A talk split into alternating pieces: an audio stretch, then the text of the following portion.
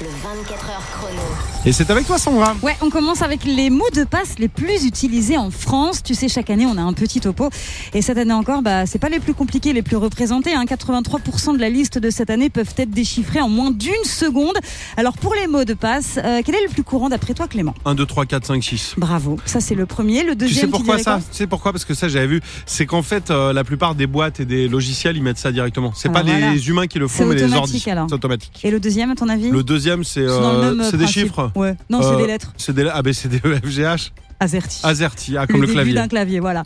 Donc euh, les prénoms aussi sont pas mal utilisés. Le numéro 1, c'est un prénom féminin, ça commence par un C. À ton avis, tu dirais que c'est quoi Euh, c'est, c'est, c'est, c'est Clément C'est une fille, Camille. Ah, pas loin. Ouais, donc Pas euh, loin. faites attention à vos mots de passe, c'est important.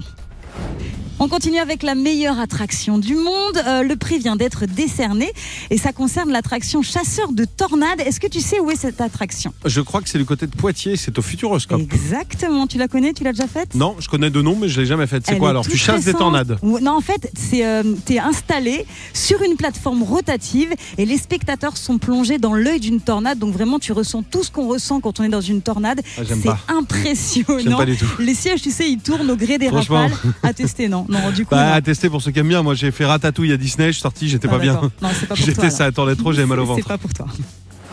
Et on finit avec une info sur euh, Brad Pitt. Figure-toi, un petit peu de people de temps en temps, ça fait pas de mal.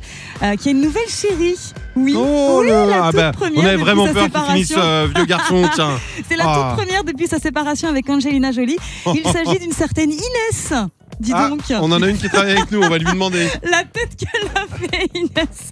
Elle s'appelle. euh, c'est pas toi, Inès, hein, rassure-nous. Non, c'est pas Non, notre non. Inès à nous. C'est Inès des Ramones. C'est l'ex de Paul Wesley qu'on a connu dans Vampire Diaries.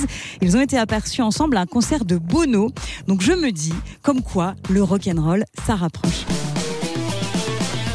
Tous les jours de 16h à 20h, retrouvez le 24h chrono sur Virgin Radio avec Clément Lanoux et Sandra.